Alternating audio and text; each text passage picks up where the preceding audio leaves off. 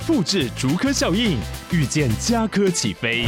嘉义花园造镇新案 AI 世界城隆重登场，马上把握与嘉科最近的距离。嘉义科学园区无人机产业聚落，华泰名品城打造高铁 Outlet，故宫南院长庚医院县府生活圈 AI 世界城二到三房抢先预约零五三七一七五五五。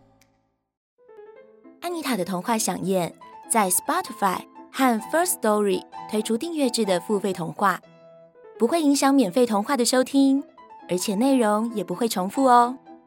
好听的故事就在安妮塔的童话饗宴。Hello，小朋友们，我是安妮塔老师。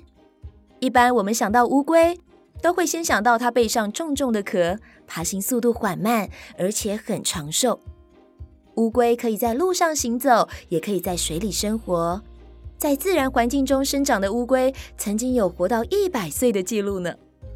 今天，安妮塔老师准备了一个有趣的故事来跟大家分享。这个故事叫做《聪明的老乌龟》。在森林里，有一只狡猾的狐狸，喜欢欺负弱小的动物。有一次，狐狸走在路上，看见一只老乌龟背着重重的壳，慢吞吞地往前爬，就取笑它说。又丑又笨的老乌龟，背着一身重重的壳，真惹人讨厌。老乌龟只是默默地往前爬，完全不理会狐狸。狐狸心想：好啊，居然不吭声，我要让你瞧瞧我的厉害。他举起脚，狠狠地朝老乌龟身上的壳踢去。我的妈呀！狐狸痛得叫了起来。没想到老乌龟的壳居然这么硬，一脚踢下去，把自己的脚踢得又红又肿。老乌龟轻轻地笑了两声，便继续默默地往前爬。狐狸听到老乌龟的笑声，气得胸口都要爆炸了。他生气地想：哼，老乌龟居然敢惹我，真是活的不耐烦了，看我怎么收拾你！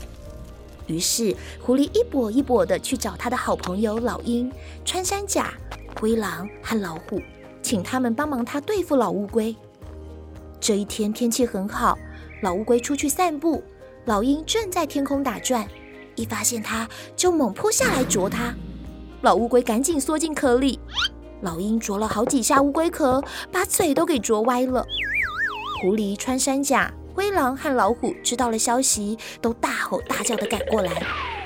狐狸说：“哎，穿山甲哥哥啊，平常你能在地下钻洞，现在就钻破它的龟壳吧。”老乌龟镇定地说：“不自量力的穿山甲，连老鹰坚硬的嘴都拿我的壳没办法。要钻就快一点，我的祖传铁壳啊，肯定会让你撞破头的。”穿山甲听得吓得倒退三步，不敢动手。狐狸看穿山甲这么害怕，又想了另外一个办法，说：“老乌龟缩在壳里，总有探出来的时候。灰狼叔叔啊，等这个家伙一伸出头，你就把他的脖子咬断。”老乌龟听到了，有点害怕。他心想：“如果他们真的寸步不离地守着我，就算我不渴死、饿死，我也会无聊死。”哎呀！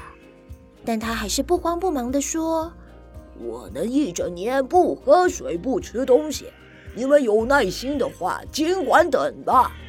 我的铁甲上有透气孔，底下还有四个通风洞，一千年不探出头来也闷不死我的。哎哎，老灰狼啊，你有兴趣就叫你的子子孙孙都来这里等吧。”灰狼和狐狸张大嘴巴傻住了。这时，老虎忍不住大吼说：“别听这个小子胡说八道！我们拿石头来把它敲个粉碎，再拿火烤它！”老乌龟大吃一惊，吓得全身冰冷。但过了一会儿，又笑着说：“我这祖传的宝甲哪里会怕石头的敲击呢？”只怕你们用力一敲，石头就会被宝甲反弹回去。你们自己才要小心，别受伤啊！而且你们也真是太笨了，难道没听说过，乌龟洗澡是不用水，而是用火的吗？如果把我推到大火里去烤，那就像洗个温暖又舒服的澡一样，畅快的不得了呢。大家听到了都吓了一跳。老鹰拍拍翅膀说：“喂，你不怕火，难道也不怕水吗？让我把你抓得高高的，丢到河里淹死你，看你还敢不敢逞强！”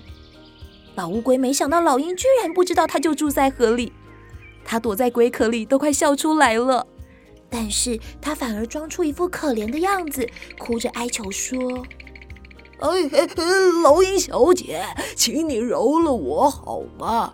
如果真的把我丢进河里啊，我这一身甲壳又笨又重，马上就会沉到河底，不淹死才怪！求求你，千万饶过我这条老命吧！